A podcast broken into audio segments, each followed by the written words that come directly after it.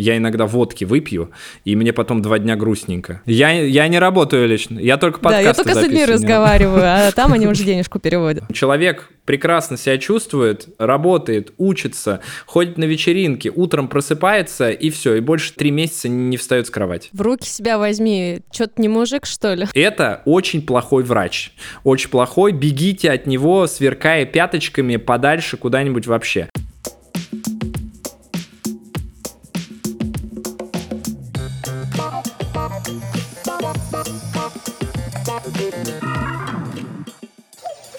Доброго здоровья! Это подкаст о качестве жизни простыми словами, без шапки. И с вами его ведущие Полина Полищук и Антон Бойко. В этом выпуске мы обсудим два побочных эффекта чудесного и очень красочного, наполненного солнцем и теплом месяца ноября. Собственно, осеннее уныние и выгорание. Ну и еще кратко проедемся по на постковидному синдрому. И поболтать об этом к нам пришел сегодня врач-психиатр и психотерапевт, да и просто классный и известный блогер Кирилл Сычев. Кирилл, привет! Привет, привет, ребята. Наш первый стандартный вопрос. Расскажи, пожалуйста, как ты пришел в эту профессию? Я пришел случайно. Ну как, я вообще в медицину попал случайно, потому что я планировал, что это будет мой пересадочный пункт э, э, до того момента, пока я не стану панк-рок звездой, и мне нужно было где-то отсидеться несколько лет, пока я должен был становиться знаменитым. Но, увы, э, знаменитым панком я не стал, но стал знаменитым психиатром и психотерапевтом. Ну, то есть, грубо говоря, я э, поступал в медицинский, потому что я знал э, химию, биологию. Я поступал в медицинский, потому что у нас есть три вуза в Рязани, в которые можно было поступать. Это Радик, Радиоакадемия. Ну, с математикой у меня были большие проблемы, потому, поэтому я даже не рассматривал это. И педагогический, но учителем тоже я не хотел быть. Поэтому оставался медицинский, ну, плюс я вот знал биологию. А у меня вот Вопрос сразу к тому, как пришел в профессию. Как вообще удается самому не поехать крышей, учитывая то, что в этом перевалочном пункте наверняка было много ситуаций, когда очень хотелось на все это забить? Я очень гибкий человек, мне повезло с моей психикой на самом деле, и я как-то очень спокойно отношусь э, к большинству вещей, которые касаются построения карьеры, успешности, денег, э, вообще приспосабливаемости к чему-то. И я э, вот как-то так всю жизнь жил, у меня такая философия была, что ну здесь не получится, здесь что-нибудь сделаю. Главное заниматься тем, что мне интересно. И в какой-то момент вот как раз э, заканчивая мою тираду про панк-рок, в какой-то момент меня заинтересовала психиатрия. Это был в момент, когда я пошел работать э, не психиатром еще, а медицинским братом в психиатрическую больницу, потому что я подумал, что я не хочу быть там барменом или официантом. И в психбольницу брали тогда студентов. И я пошел туда работать, и я понял, что, наверное, можно сказать, что это мое призвание. Ну, кстати, бармен — это, в принципе, тоже такая, может быть, альтернатива психиатрии. К счастью или к сожалению, к которой люди прибегают. Но очень круто. Ну что ж, предлагаю нырнуть в тему депрессии. И, честно говоря, там об этом много говорят. Это слово в последнее время достаточно часто употребляется. Но вот ты как специалист, какое бы дал определение депрессии? Что это такое? А, ну, это биопсихосоциальное заболевание, которое характеризуется сниженным настроением, апатией и сниженной энергией. Наверное, такое бы дал. Ну, такое классическое определение. Угу. А депрессия, она какая-то одна? То есть это, ну, как сказать, общий диагноз или бывают какие-то формы, разновидности? Можно ли как-то классифицировать депрессии, разложить их по полочкам? Я вот просто перебью на секунду. Я просто слышала столько всяких классификаций, там и рекуррентная какая-то, и генерализованное тревожное расстройство. И вот у нас какие-то есть свои определения, а за рубежом другие. И, в общем, в МКБ, э, в международной классификации э, болезней, значит, э, одни формулировки. В следующей ее версии версии будут какие-то другие. В общем, я вообще не понимаю, как психиатры в этом всем разбираются. И люди, наверное, тоже не понимают. Но на самом деле мне кажется, что у меня наоборот какой-то пузырь такой свой, э, видимо, за счет блогерства сформировался, что мне наоборот всегда кажется, что все разбираются, типа уже как будто бы. И я иногда даже такой, э, у меня задают вот какой-то подобный вопрос там в Инстаграме, и я такой думаю, да ладно, Ну, ну, как такого-то можно не знать? Но давайте разбираться. Это, кстати, на самом деле классная штука. Это мало где спрашивают, вот прям вот подробненько. Давайте возьмем э, то, что вот сейчас я назвал депрессией. Это как раз называется просто депрессивный эпизод. То есть, когда у человека на протяжении двух недель есть апатия, есть э, сниженное настроение, есть э, сниженная энергия, ну и могут быть еще дополнительные симптомы, такие как э, сложности со сном. Это бывает часто просыпание утренние, такие ранние, очень похожи на депрессию всегда. Это проблемы с аппетитом, причем как в большую сторону, так и в меньшую. Это могут быть сниженная самооценка, это может быть самообвинение, ну и, конечно же, это может быть самоповреждение, либо суицидальные мысли.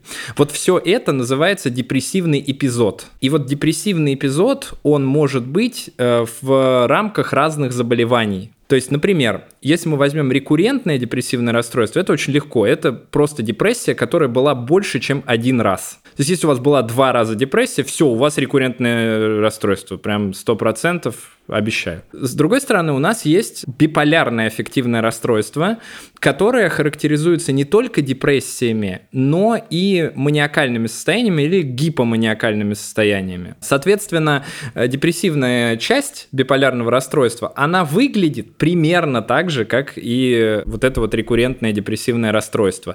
Различить их достаточно сложно, да и смысла их нет различать. На самом деле под этим подразумевается примерно одно и то же. Еще, наверное, стоит сказать, что есть э, такая соматизированная депрессия. Это депрессия, которая вызвана какими-то внутренними Э, соматическими процессами. То есть, если у вас, например, э, проблемы с щитовидной железой, или если у вас депрессия на фоне э, онкологии или на фоне сахарного диабета, то это уже тоже немножечко другое заболевание. То, что касается Америки и тех стран, которые работают по американской классификации болезней, у них там сейчас она называется DSM-5, мы можем аналогично взять, аналогично рекуррентному депрессивному расстройству, это называется большое депрессивное расстройство. Ну и также у них есть эти депрессивные эпизоды. То, что касается биполярного аффективного расстройства, в нынешней классификации болезни, которая в России, оно у нас одно, как будто бы биполярное расстройство. То, что касается будущей классификации болезни, которая с 22 года у нас будет, и это уже есть в американской классификации болезни, это биполярное аффективное расстройство первого и второго типа. Первое первого типа это когда есть большие депрессии, настоящие, вот прям как я рассказал, и есть мании, которые с галлюцинациями могут быть, которые могут быть с всяким параноидным поведением, с бредом и так далее.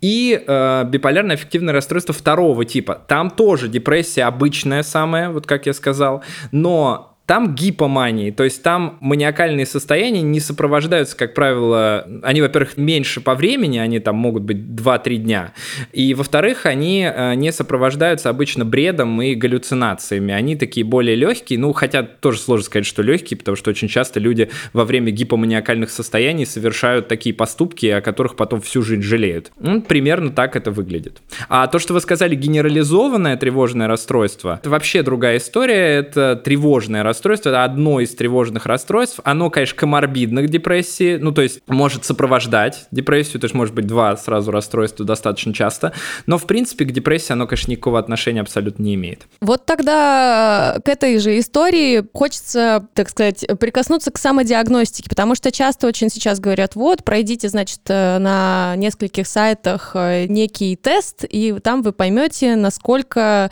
у вас есть вероятность там какой-то тяжелой депрессии, депрессии, там, средней степени, легкой степени, есть еще какие-то такие штуки.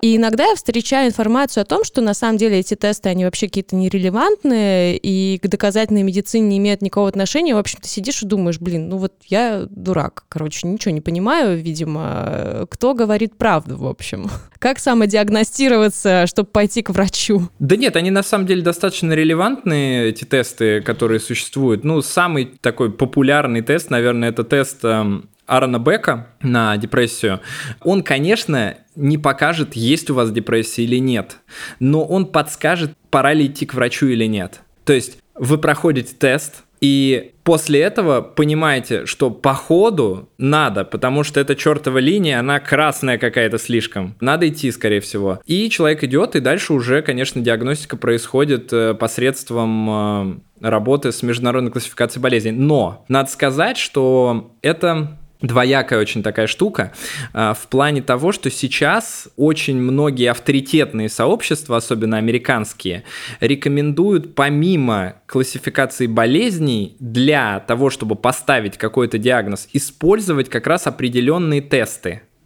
И это, например, тест Гамильтона есть такой, он более клинический, такой более врачебный, который используется. Он сейчас тоже уже меньше используется, появляются другие тесты. То есть они, наоборот, повышают вероятность точной диагностики. Но это же, получается, ну, врач определяет, да, давать этот тест или нет. А как вот понять, что тебе не просто, грубо говоря, грустненько, а что у тебя реально депрессия? Ну, это же, как сказать, термин сейчас очень часто используется, и реально там отличить, э, действительно ли у человека проблема, и ему нужно внимание специалиста, или, ну не знаю, у него просто был не очень хороший день на работе, он там проживает какую-то негативную эмоцию, и завтра все будет окей. Как бы как вот здесь людям это разграничить? Как им понять, когда нужно идти к врачу? Только тест или есть какие-то, не знаю, может быть, флажки красные еще? Ну, во-первых, э, флажков очень много. Первый флажок, который я бы, наверное, поставил 100% на первое место, это когда состояние не меняется в течение двух недель как минимум. Если вам просто грустненько два дня, окей, но всем грустненько. Я иногда водки выпью, и мне потом два дня грустненько после этого. С другой стороны, если у человека это продолжается в течение двух недель, то в этом случае уже, скорее всего, стоит идти. Второе, это если проблема занимает ну, порядка 30-40% времени вашего дня. Если вот вы все время ходите и в этих мыслях варитесь, варитесь, варитесь, постоянно думаете, что все плохо, что как же хорошо было бы, если бы все это закончилось, вот тогда тоже стоит. Опять же, вот такие около суицидальные мысли, типа как было бы хорошо, если бы все это закончилось то вроде как ведь, ну, это не относится к суициду, да, мы же не можем сказать, что было бы хорошо, если все закончилось, пойду э, суицидну. На самом деле нет. Но с другой стороны, это тоже красный флажочек. Ну и вот, наверное, на это стоит обратить первое внимание. Дальше уже лучше сходить. Если что-то из этого совпало, лучше сходить. Угу. А что влияет на формирование депрессии? То есть из-за чего она возникает, в принципе? Как я сказал в начале, это ну, некая биопсихосоциальная модель. То есть, конечно же, э, у нас есть э, такие факторы риска. Это уязвимости называются еще. Это, например, э, может быть анатомические особенности, генетические особенности, физиологические особенности, биохимические особенности.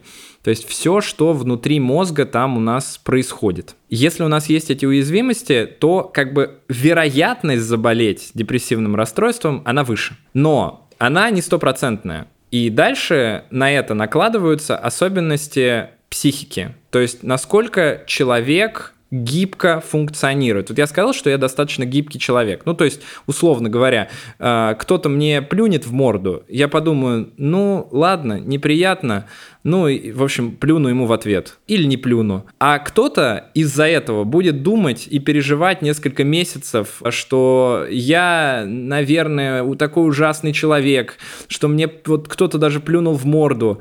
Еще и, наверное, ВИЧ-инфекцией меня заразил в это время.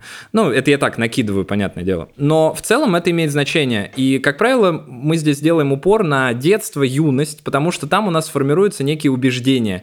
И если брать э, человека человека с гибкой психикой, то эти убеждения, они достаточно гибкие. Ну, то есть, типа, я не очень себе нравлюсь, но в целом нормально выгляжу. Или я достаточно умный человек, но иногда бываю, конечно, туповат. Человек с более ригидными психологическими особенностями, такими сложными к изменению, он просто думает, я дурак, я глупый, я некрасивый и так далее. И, соответственно, вот чем больше таких ригидных, таких сложно меняемых убеждений в жизни человека, тем больше еще повышается вероятность того, что он заболеет. А дальше накладываются социальные факторы. Кого-то избивали, насиловали, издевались э, в, там, в школе. У кого-то умерли все родственники, он жил там один где-нибудь. А кто-то с ужасными генетическими особенностями в роду все с депрессией, а те, которые не с депрессией, с шизофренией. И он родился на Мальдивах, среди э, прекрасного белого песочка, и все его э, там э, любили, и, и, и все было хорошо. И, соответственно, он не заболеет. И с другой стороны, человек может обладать прекрасными генетическими особенностями, но за счет того, что его били, насиловали, издевались, и он вообще находился просто в постояннейшем стрессе ужасном, у него произойдут некие изменения, в том числе и физиологические, на фоне этого стресса, и он заболеет э, обязательно депрессивным расстройством. То есть вот примерно так работает э, депрессия. Это, конечно же, гипотеза. Никто не знает на 100% э, под физиологией депрессии. Угу. А вот интересно, изменилось ли в последние десятилетия, и, наверное, какая-то картина, не знаю, то, что мы сейчас живем в мире, где очень много информации, а эволюционно наш мозг, кажется, не был приспособлен к обработке такого числа информации.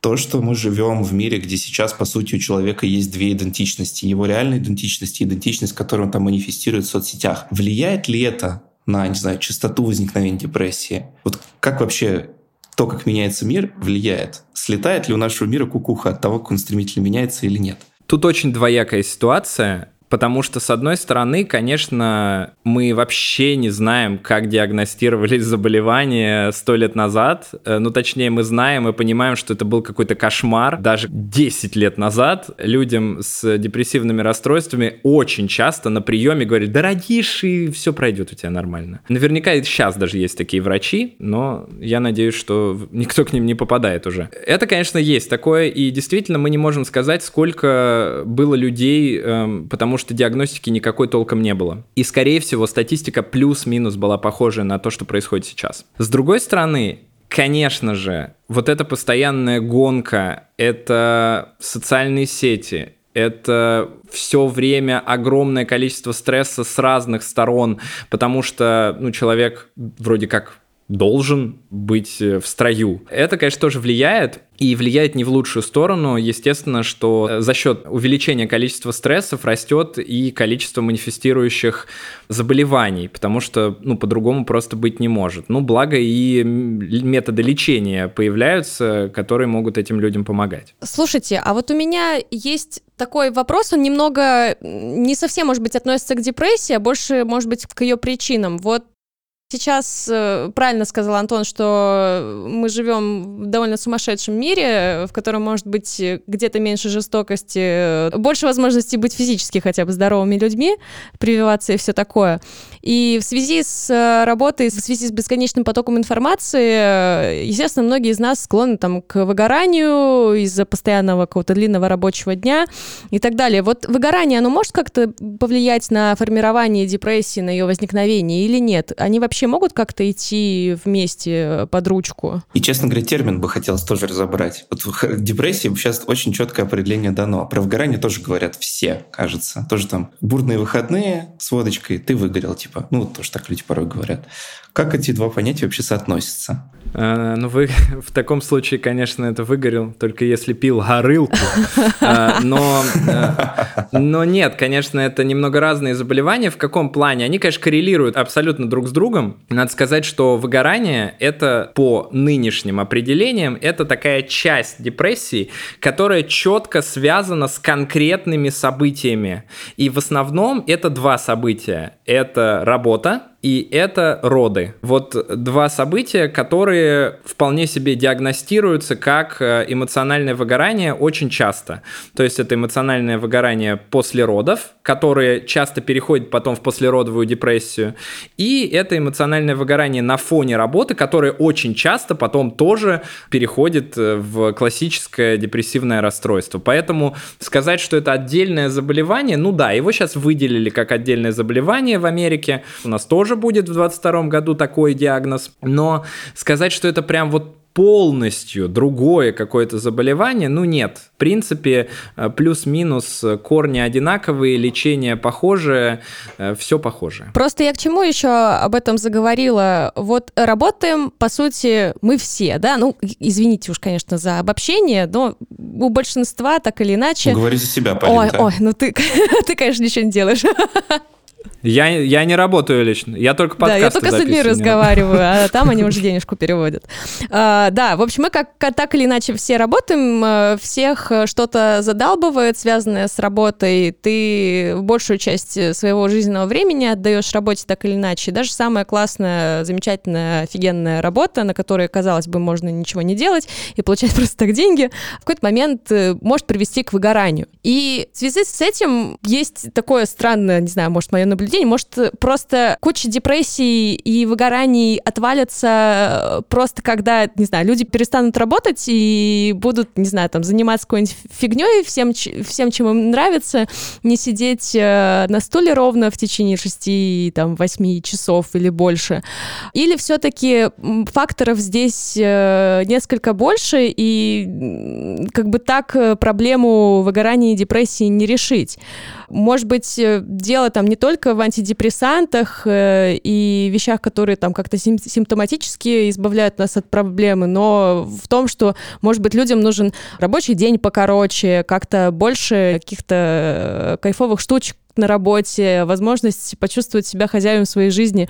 Ну, что-то такое, потому что иногда есть ощущение, что э, когда ты приходишь к врачу, врач лечит какие-то последствия, грубо говоря, но сам главный фактор стресса, он не отваливается. Извините, конечно, за, за такой длинный монолог, но вот просто это такое вот ощущение. Оно может быть ошибочным. Не, отчасти это правильное абсолютно ощущение, я с этим согласен, потому что очень часто э, социальные факторы — это ведущие факторы с точки зрения формирования депрессии и выгорания тем более. Естественно, что для того, чтобы противостоять выгоранию, давайте с него начнем, в первую очередь нам надо нормализовать три вещи, ну четыре, ладно, вещи. Это свой график сна, это питание, это физическая нагрузка и это рабочий график. Все по факту это уже будет решать большую часть проблем, которые связаны с эмоциональным выгоранием. Причем это касается и профессиональной деятельности, и то же самое абсолютно касается, например, э, выгорания после родов. Если дать женщине отдохнуть, если она не будет вынуждена носиться и варить борщи на руках с ребенком, то, конечно же, вероятность этого выгорания будет значительно меньше. Если она не будет там мыть полы целыми днями, если она не будет заниматься всеми всеми этими домашними делами, а к этому будут иметь отношение э, там мужики, э, вот, то тогда в этом случае, конечно, ситуация изменится, и этого выгорания будет э, гораздо меньше. В чем проблема еще, да, это тоже патриархального общества. А, и с другой стороны, с депрессией тоже похожая ситуация, но она иногда чуть-чуть сложнее, потому что депрессия, она не связана напрямую, как правило, с какими-то конкретными факторами. То есть, да, она дебютирует э, часто на фоне сильных стрессов. И убирая стрессы, конечно же, мы э, снижаем э, риск возникновения этой депрессии и повышаем вероятность хорошей длительной ремиссии. Но в целом, если мы возьмем в среднем по палате, то люди с депрессивными расстройствами приходят, когда уже ну, прям надо пить антидепрессанты, как правило, ну, как или как минимум заниматься психотерапией. А, и это мы с вами берем только одну часть социальную, а мы с вами вспоминаем, что я говорил немного раньше, ситуация, что есть еще психика сама по себе, более гибкая, менее гибкая психика более гибкая формируется на психотерапии. И есть биологическая часть. Это когда уже психику мы вроде как там поправили, или человек не хочет ее поправлять, когда мы социальные факторы упразднили, и когда у нас остается только биология, как, например, с биполярным аффективным расстройством. Там психотерапия — это 1%.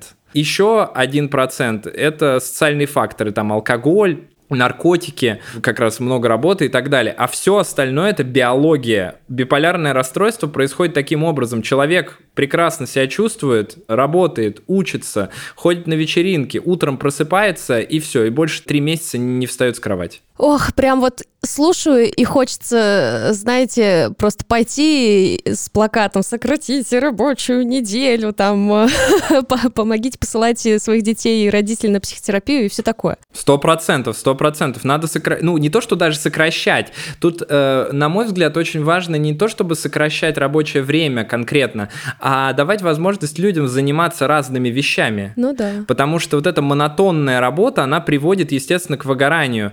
Мы же выгораем не только из-за того, что у нас длинный рабочий день, из-за этого тоже, но он в основном из-за того, что монотонный, из-за того, что мы одно и то же, одно и то же, одно и то же. Это ну, приводит к тому, что просто человек э, перестает уметь переключаться между какими-то компонентами своей жизни, и у него вот все вокруг это работа. А когда он приходит домой, он думает о работе. Ну да, вот бывает вот это жуткое ощущение, когда ты абсолютно не хозяйка, не хозяин своей жизни, и вот все, что у тебя есть, да, это вот по, по сути твоя большая часть твоего дня, которая посвящена твоему делу. И неважно, там, любимое оно или нет, просто вот э, вся, вся твоя жизнь это, ну, как бы, работа. И как-то грустненько становится от да? этого, да. Слушай, а вот еще такой момент. Мы много говорим про антидепрессанты, много говорим про психотерапию, много говорим про то, что нужно так или иначе переходить э, к врачу и не упускать всякие звоночки неприятные. А бывают ли случаи, когда люди выходят из депрессии самостоятельно. То есть э, с ними случается, не знаю, какое-то прекрасное потрясение, озарение, может быть, помощь, там, не знаю, действительно адекватных э, друзей. Бывает ли такое или нет все-таки? Может ли депрессия сама собой прекратиться, потому что ты такой классный? Ну, конечно, может, но это только не потому, что ты такой классный, а потому что так работает любое заболевание. То есть любое заболевание – это такая вот синусоида. Мы возьмем, давайте с вами любое заболевание, например, э, сахарный диабет или какие-нибудь заболевания щитовидной железы, или даже, знаете, какое лучше взять? Болевой синдром. Вот есть такое заболевание, болевой синдром. С чем он связан, неважно. Там, допустим, у человека какой-нибудь жуткий рак ноги, и у него болевой синдром из-за этого. Вот этот болевой синдром вообще не всегда будет на пике пике. Вот вообще не всегда. Он будет на пике иногда, а чаще всего он будет где-то в середине, иногда будет спускаться ниже, иногда хуже, лучше. Вот, ну, вот так будет это обстоять. С депрессией и со всеми психическими заболеваниями то же самое. Человек будет выходить из депрессии, уходить в депрессию периодически. Но проблема в том, что чем дальше он э, в этом состоянии живет и ничего с этим не делает, тем э, меньше будет этих выходов и тем больше будет погружение, наоборот, куда-то поглубже. В общем, чем дальше в лес, тем хуже будет. Я поняла. Угу. Хорошо, вот, например, у человека по той схеме, о которой ты говоришь, эта депрессия там может отойти на второй план, и вроде жизнь обратно заиграла прекрасными красками. И люди часто как бы приходят э, к тому, что используют всякие вещества, алкоголь, э, прочие какие-то стимуляторы доказанные, с доказанной, недоказанной эффективностью. Вот э, какие аргументы против употребления всяких таких штук относительно относительно лечения, в кавычках, депрессии самостоятельным путем. Можешь перечислить, почему это не стоит делать? Ну, во-первых, э, Хочется сказать, конечно, дисклеймер, э, что я абсолютно спокойно отношусь к тому, что кто и чем там упарывается, мне вообще наплевать абсолютно. И я считаю, что у каждого человека есть э, абсолютная свобода воли обкалываться героином, э, опиваться алкоголем, там, сожрать все грибы в лесу и все остальное. Вот. Но, естественно, это нужно делать, если вы понимаете все особенности воздействия воздействие э, этого всего на мозг. Потому что действительно, если мы возьмем э, депрессию, то одной из самых коморбидных проблем вместе с депрессией будет алкоголизм. Ну, алкоголизм у нас в стране, да, и где-то это какие-то другие наркомании, если это разрешено в другой стране, то это значение особо большого не имеет. Ну, как правило, алкоголизм. Это первый момент, то есть э, вероятность заболеть алкоголизмом повышается из-за того, что вы находитесь в депрессии. Точно так же, как и вероятность заболеть депрессией повышается, если вы алкоголик. С другой стороны, еще есть э, и такой момент, что алкоголь, например, это депрессант, то есть он сам по себе работает на ухудшение состояния человека. И каждый из людей, которые хотя бы раз напивался, понимают, что утром, когда ты просыпаешься, и даже если ты хорошенечко поблевал вечером, все равно э, интоксикация приведет к тому, что настроение тоже испортится. И часто это будет длиться в течение целого дня. А у людей с зависимостью, прям с алкоголизацией такой плюс-минус постоянной, это может длиться и несколько дней, ну, вплоть до того момента, пока не произойдет э, опохмеление. Поэтому, конечно, если у вас депрессия, не стоит э, абсолютно налегать на алкоголь, Особенно это касается биполярного аффективного расстройства, потому что при нем э, вероятность возникновения как депрессивной, так и маниакальной фазы увеличивается прям ну, на десятки процентов. И человек может прекрасно себя чувствовать на подобранной дозе антидепрессантов и, в общем, рухнуть в депрессию просто из-за парочки рюмочек э, какого-нибудь э, портвейна. Еще один момент, то что если вы принимаете антидепрессанты, то Конечно же, в этом случае алкоголь э, тоже не рекомендуется, хотя он и не имеет полного противопоказания. Если мы поищем исследования, мы поймем, что в целом мы рискуем в основном тем, что будет снижаться реакция мозга на антидепрессанты. Ну, то есть, грубо говоря, эффект будет не таким сильным, каким он мог бы быть. И иногда есть еще разные побочные эффекты, которые увеличиваются тоже от приема алкоголя. Поэтому занимайтесь спортом и ничем не упарывайтесь. Мне кажется, там второй популярный совет, ну такой народный в кавычках, да, в плохом смысле, чтобы побороть депрессию, это да перетерпи, само пройдет. Вот что бы ты сказал поборникам такого Грудь метода? себя возьми, что-то не мужик, что ли? Да, да. Ну, я бы сказал, э, что когда у вас э, инфаркт или инсульт произойдет, тоже потерпите немножечко, прям, ну, до следующего буквально-таки, а там уж, скорее всего, умрете. И ладно. Кратко, емко и четко. Ну что ж, тогда мы все как бы затрагиваем тему лечения, хочется в нее погрузиться уже более глубоко. Ты очень классно задал тон выпуску, да, тем, что разделил депрессию на три четких как бы фактора, да, биологический, психологический, социальный. Соответственно, как э, современная наука каждый из этих факторов подбирает под него лечение. Что наиболее популярно? Мы говорили об антидепрессантах, мы говорили о психотерапии. Можно ли это как-то сейчас вот систематизировать? Ну, давайте начнем с того, что подбираем мы лечение не исходя из там психологических, социальных и биологических факторов, а исходя из клинических рекомендаций.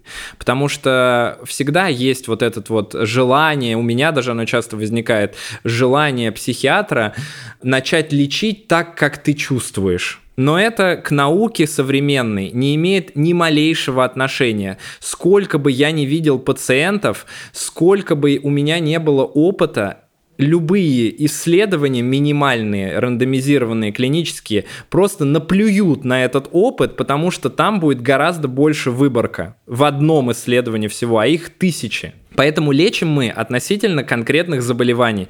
Если мы ставим какой-то диагноз, относительно него есть клинические рекомендации, то есть схемы лечения того или иного заболевания. А, поэтому мы с вами можем так сказать. А, депрессию, точнее депрессивный эпизод, мы разделяем на три части. На легкий а, эпизод, на средней степени тяжести и на тяжелый.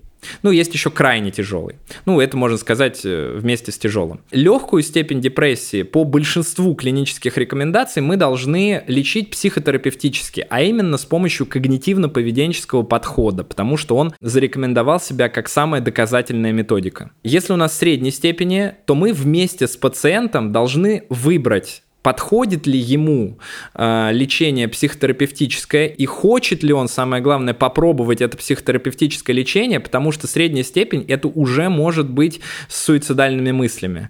Если суицидальный риск высокий, то мы, в общем, мотивируем пациента на то, чтобы он принимал лекарства. Но на средней степени мы еще предлагаем психотерапию все равно. То есть человек может сказать, я хочу попробовать месяцок позаниматься психотерапией, если не получится, буду жрать ваши вонючие таблетки. Третья часть – это тяжелый эпизод и крайне тяжелый.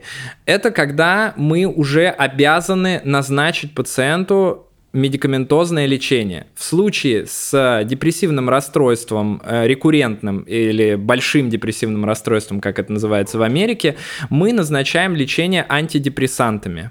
Причем э, у нас есть несколько линий, то есть мы всегда на первых этапах лечим одним единственным антидепрессантом. Это очень важно, потому что наверняка есть люди, которые слушают подкаст и скажут, а мне сразу назначили 6 лекарств. Это очень плохой врач.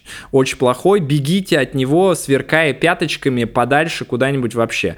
Вам должны назначить на первом этапе, если у вас один диагноз, и это рекуррентное депрессивное расстройство, один единственный антидепрессант. Если он не подошел, мы назначаем второй препарат. Если он не подошел, мы назначаем третий препарат. Все это в монотерапии. Это один потом один другой, потом один третий. После этого мы дублируем, то есть мы назначаем два препарата одновременно, два антидепрессанта. И в этом случае, если это не помогло, то мы считаем, что эта депрессия уже такая атипичная.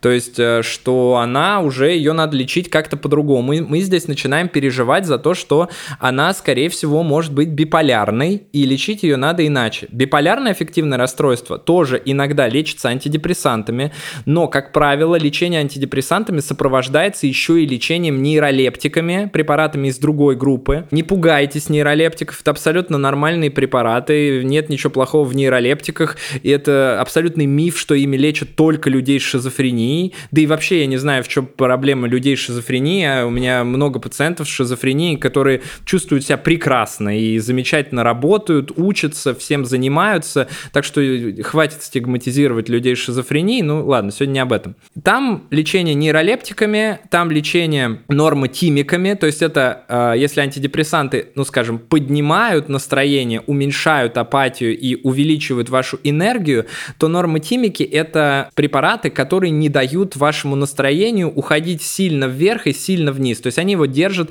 в каких-то рамках. Очень часто назначаются параллельно два препарата. Если вам поставили биполярное аффективное расстройство, текущий эпизод депрессии, то здесь вам, скорее всего, сначала назначат нейролептик, а потом уже будут пробовать вас лечить антидепрессантами. Потому что если сразу назначать антидепрессант при биполярном аффективном расстройстве, то есть большая вероятность, что вы улетите вот в это вот гипоманиакальное состояние и э, пойдете Э, не знаю, уйдете от своего партнера и начнете заниматься сексом в оргиях исключительно, э, купите на все деньги билет на Бали в один конец э, или, не знаю, там решите, что вам абсолютно необходимо прямо сейчас улететь в экспедицию в Китай. Вот примерно так лечится все это.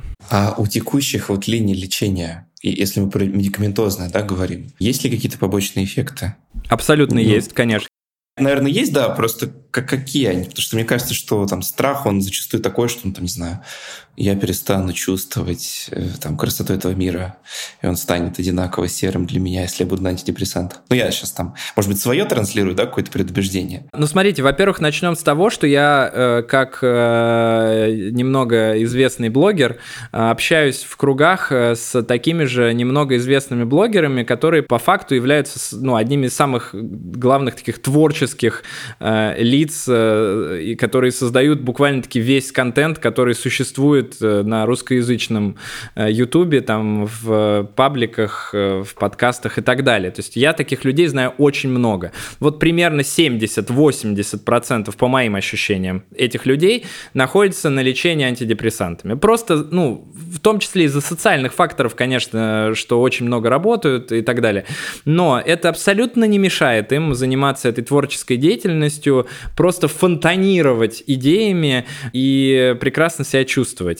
Больше всего, на мой взгляд, боятся люди даже не этого, а того, что э, они э, привыкнут к антидепрессантам и не смогут без них жить. Тоже такая двоякая штука. Ну, начнем с того, что нет ничего плохого в том, чтобы пить антидепрессант всю жизнь. Сейчас есть, например, множество исследований, о которых мы чуть дальше поговорим, я думаю, которые показывают, что, например, вероятность смертности от COVID-19 э, 19 на одном, как минимум, из антидепрессантов, она снижается в половину. Поэтому антидепрессанты, ну, как бы разрешены для приема хоть всю жизнь. Их пейте, они современные практически не вызывают э, никаких э, осложнений долговременных. Ну, там иногда бывают какие-то определенные побочные эффекты, они бывают неприятные, согласен. С другой стороны, средний курс э, приема антидепрессантов, он, конечно, не длится всю жизнь, он длится в среднем один год с момента ремиссии. И за этот год вы точно не привыкнете к антидепрессанту, потому что антидепрессант не обладает ни одним из свойств наркотиков. Он не вызывает зависимости, он не вызывает толерантности, то есть любой наркотик, ну, чтобы вы понимали, он вызывает толерантность, то есть вам нужно все больше, больше, больше, больше этого наркотика. С антидепрессантами такого нет, то есть максимум, насколько увеличится ваша доза в течение времени приема, это в 3-4 раза, это очень мало ну, то есть ни один наркотик так не работает. Ну и, конечно же, э, никто, э, не было ни одной такой истории, чтобы кто-то ночью проснулся без антидепрессантов и начал бегать по аптекам и искать их, и искать их там в Даркнете э, у дилеров. Ну, такого не было. То есть антидепрессанты — это не наркотики, не вызывают синдрома зависимости. Но с синдромом зависимости путают синдром отмены. После того, как вы принимали антидепрессанты долгое время, ваши нервные клетки привыкли к тому, что в них что-то добавляют. И даже несмотря на то, что там уже все с нервными клетками гораздо лучше, там снизилось количество воспалений, там увеличилось количество связей между этими клетками, там эти клетки даже сами по себе стали длиннее, их отростки точнее, благодаря этим антидепрессантам, все равно синдром отмены, он существует просто из-за того, что долгое время поступало какое-то вещество, и теперь его нет. Но это надо потерпеть просто пару недель, и все пройдет, и все будет хорошо. В большинстве случаев, если вы пропили полный курс антидепрессантов э, при рекуррентном депрессивном расстройстве, которое было у вас впервые, то вероятность рецидива примерно 30-35% в ближайшие 6 лет. Это крайне мало с учетом того, что депрессивное расстройство встречается там практически у каждого третьего, а то и меньше человека в течение жизни. Круто. Мне кажется, это очень классная ну, штука, что ты сейчас рассказал. Спасибо. Что есть такой инструмент, очень легальный. Пять копеек ставлю по посмеяться. Я когда начала пить антидепрессанты, по, естественно, по назначению врача вот несколько месяцев назад, помню, что вот мои знакомые, вроде бы, ну, люди, которые тоже как-то посвящены в, даже в доказательную медицину, такие говорят, о, дай мне таблеточку, ну, прет же, прет. Я такая, нет. Они так удивлялись всегда. Вот, таблетку не давал никому, если что. Про постковидную депрессию буквально там, не знаю, минут 5-7, потому что у нас время заканчивается, вот по ней проехаться. Ну вот э, там первый вопрос, он такой как бы обывательский очень. Ковид — это же заболевание дыхательных путей. Причем тут вообще там постковидная депрессия? Это слово мерехлюндия. Как бы из-за чего вообще это все возникает? Угу. Ну, смотрите, во-первых, э, ну, у нас есть, э, наверное, ну, три основных э, фактора патогенеза, которые могут вызывать вот эти постковидные явления. Первое – это то, что вирус попадает и все-таки каким-то образом проходит через гематоэнцефалический барьер. Гематоэнцефалический барьер это такая штука, состоящая из множества всяких веществ, которая не пускает всякое дерьмо нам в мозг. Ну, типа, мы водки выпили, а она, ну, особо, ну, не вся туда как, как минимум попала, и мы не умерли из-за этого от водки. Но надо сказать, что это скорее исключение, когда вирус COVID э, попадает через гематоэнцефалический барьер э, в мозг. Э, это происходит только в том случае, если этот барьер поврежден, ну, например, есть какое-то другое воспалительное заболевание. Второй вариант – это из-за просто масштабного воспаления, то есть когда у нас попадает вирус в нашу кровь, то наш организм, он начинает защищаться от этого вируса. Средство защиты нашего организма от вируса – это воспаление. При ковиде воспаление, ну, оно растягивается на весь организм, и, соответственно, точно так же распространяется и на головной мозг. Ну и третий, такой тоже немаловажный момент, это э, на фоне лечения достаточно часто, как выяснили ученые, развивается этот э, постковидный синдром, потому что, например, масштабная гормональная терапия тоже может приводить к ухудшению и концентрации, и памяти, и к бессоннице, и к депрессии, и к ПТСР в том числе. То есть все это задействовано тоже. Живешь. А какие подходы используются для лечения постковидного синдрома сейчас? То есть что из этого более-менее доказательно, а что из того, что могут применять, например, у нас? У нас всякие приколы бывают в больницах. Э, что, в общем, актуально и релевантно? Ну, с, э, первое это психотерапия, конечно, в большинстве случаев. Особенно, да, это, кстати, как ни странно, касается самого тяжелого синдрома, который возникает после ковида, это ПТСР, как раз посттравматическое стрессовое расстройство. Оно развивается э, из-за того, что, ну, во-первых, сам ковид действует с помощью вот этого воспаления, а во-вторых, человеку становится очень страшно, он буквально находится на грани смерти, например, еще и видит вокруг людей, которые периодически умирают там. И у него начинается прям классическая ПТСР с нарушением сна, с кошмарами, с флешбеками, э, когда он лежал в больнице, например. И вот здесь психотерапия – это самый оптимальный вариант. То, что касается более легких, вот здесь вот как бы наоборот немножечко получается, более легких, конечно, более легких с точки зрения, может быть, объективности, но с точки зрения субъективных это могут быть не более легкие симптомы. Ну, например, э, когда это касается депрессии, там, бессонницы, проблем с памятью и так далее. Очень много исследований сейчас есть такого препарата, антидепрессанта, который называется флувоксамин. А, есть несколько исследований. Общее количество людей, которые участвовали в исследовании, примерно полторы тысячи. То есть это прилично. И мало того, что этот препарат отлично показал себя для постковидного синдрома, и он включен в американские рекомендации по коррекции постковидного синдрома. Ну, американские рекомендации это топовые рекомендации, скажем так, а, с них переписываются потом все остальные рекомендации. Более того, в исследованиях этот препарат показал, что он еще и снижает риск госпитализации и снижает риск смерти пациентов э, больных COVID-19 э, за счет э, такого дезагрегатного действия, то есть снижения вероятности тромбозов. Это происходит за счет поглощения серотонина тромбоцитами. Также это э, снижение вообще воспаления в целом благодаря этому препарату происходит. И он еще и мешает транспорту вируса. То есть он, по сути, противовоспалительный, противовирусный и противо такое тромбозное, как это сказать, ну, дезагрегатное это называется, не знаю, как по-другому сказать, действие оказывает. И это, конечно, потрясающе. Я, честно говоря, вообще не ожидал от этого препарата такого количества действий, но когда увидел статьи, я начал читать, статей выходит просто каждый день они выходят практически. Их очень много, ну, потому что это, наверное, один из немногих препаратов, которые, в принципе, показывают э, какое-то действие против COVID-19. И вот в этот раз оказалось, что это антидепрессант. А почему а, лечение именно постковидного синдрома делается по другому протоколу, чем лечение, ну вот там, обычной депрессии, которую мы классифицировали, да, и дали ей определение в начале выпуска? Это связано просто с тем, что, ну там, это резкое изменение в организме, вызванное внешним вмешательством в виде вируса, поэтому как бы все механизмы другие. Или там что-то еще за этим кроется? Ну, скажем так, оно не особо другое. То есть, если мы берем э, именно постковидный синдром, то он будет э, очень разным у всех. То есть, у кого-то это будет снижение концентрации, там у 15% это будет снижение концентрации примерно.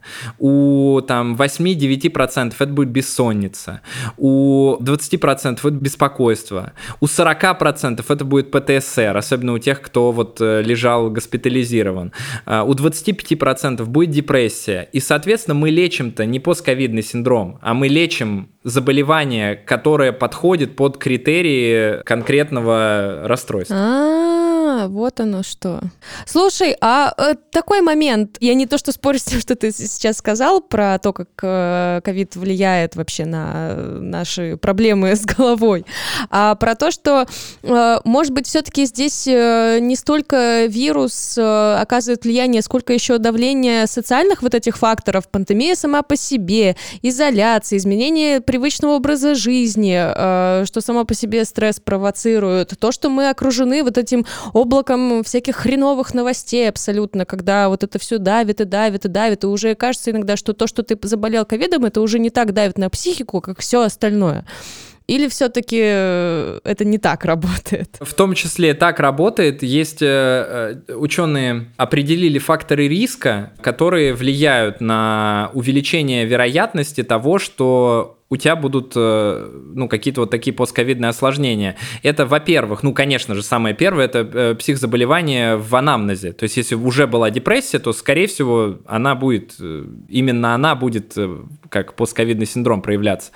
А, второе – это увеличение контактов с больными ковидом. То есть, чем больше человек общается с другими людьми, которые заболели, тем страшнее тревожнее ему становится, тем больше у него вероятность возникновения этих расстройств. Следующее это длительное пребывание в карантине тоже очень сильно влияет. То есть, когда человек долгое время находится э, в больнице, не дай бог, или даже просто дома лежит э, один, ну и здесь мы переходим э, к следующему фактору, это отсутствие социальных связей тоже очень сильно влияет. Ну и, конечно, для медработников есть отдельная штука, то есть у них э, больше вероятность возникновения постковидного синдрома, и, как говорят ученые, это происходит за счет стигматизации э, в том ключе, что типа медработник, ты должен херачить, ты должен, короче, всем помогать, отвечать на все звонки, батрачить целыми сутками, иначе ты плохой доктор. Ну вот как вот у нас, например, э, был эпизод, когда пытались студентов засунуть на практику в красные зоны, и э, естественно, что такое отношение к медикам, такое отношение к врачам, это кошмар, и это, естественно, будет приводить к усугублению и синдромов, которые формируются внутри самого заболевания и после окончания его. А вообще, вот сейчас есть понимание, этот постковидный синдром, это что-то, с чем тебе как бы всю жизнь предстоит жить или нет? Я понимаю, что времени мало-то прошло, да, чтобы сделать там научно обоснованный вывод, но не знаю, у тебя потеря концентрации, ты подтупливаешь. Наука сейчас в том состоянии, где она находится, что она говорит на этот счет? Ты обречен или это пройдет само собой через какое-то время? Скорее всего, это пройдет э, в течение полугода. Многие теряют еще обоняние да, в ходе, соответственно, ковида, и оно искажается. Это как-то может быть связано с психическим состоянием? И наоборот, может ли потеря ощущений усугубить да, твое состояние психологическое? Ну, начнем с того, что потеря обоняния – это как раз э, симптом э, воспалительных заболеваний в головном мозге. То есть потеря обоняния никак не связана с вашим носом, она связана с вашим мозгом. И естественно, что потеря обоняния очень часто сопровождается другими нарушениями мозга. То есть потеря обоняния – это просто одна из нарушений, там как депрессия, как беспокойство, как проблемы с памятью и так далее. Но и, конечно, еще здесь, э, если мы берем саму по себе изолированную проблему потери обоняния, то, конечно же, человек, который ничего не чувствует, э, когда кушает, например, или который чувствует все время запах э, какого-то говна, извините за выражение, ну, потому что это тоже очень часто бывает э, какое-то искажение, то, естественно, у него вероятность возникновения депрессивных расстройств, она увеличивается, потому что когда мы кушаем, например, и когда мы просто наслаждаемся видом на прекрасные ноябрьские Э, будни, э, мы ну, нам бы хотелось бы полноценно получать э, все эти ощущения, а не искаженными. Естественно, что если и так человеку плохо, еще и он ничего не чувствует, то это увеличит вероятность 100%. Круто. У нас такой разговор получился всеобъемлющий. Очень круто, что мы депрессию структурировали, что мы как-то провели четкую границу. Отдельное прям спасибо за такой очень четкий рассказ про антидепрессанты, который, как мне кажется, в глазах слушателей должен их дестигматизировать и немножечко как бы прояснить ситуацию. Ну и мне кажется, прогноз того, что нам э, Лично мне осталось тупить еще три месяца где-то, да, потому что я три месяца назад переболел. Это обнадеживает в конце концов. И ноябрь уже не выглядит таким страшным.